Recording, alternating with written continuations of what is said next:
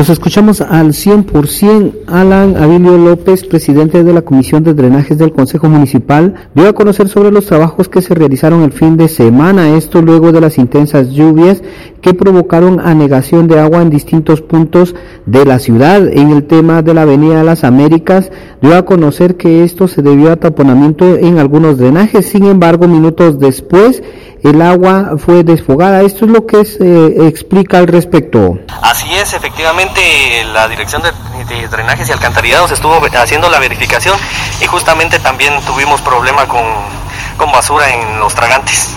Eso nos dificulta que el agua circule de manera correcta. Eh, pues se ha dado el mantenimiento, la constante a, la red de drenaje por parte Sí, el trabajo ha sido constante, no, no, no hemos descansado.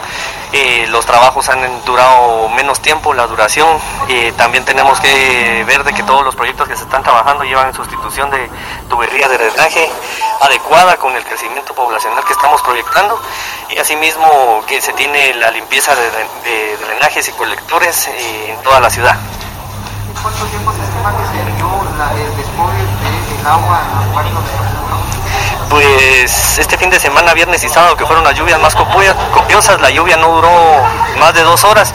Eh, tenemos calculado que de 40 a 45 minutos fue el tiempo en el que se desfogó el agua. Según indicó personeros de la municipalidad de Quetzaltenango, específicamente del departamento de drenajes, luego de las lluvias, realizaron una visita en los alrededores del Parque del Calvario, donde en el colector que se ubica en este sector, lograron ubicar una caja la cual contenía repuestos para vehículos. Regreso a cabina como nos escuchamos.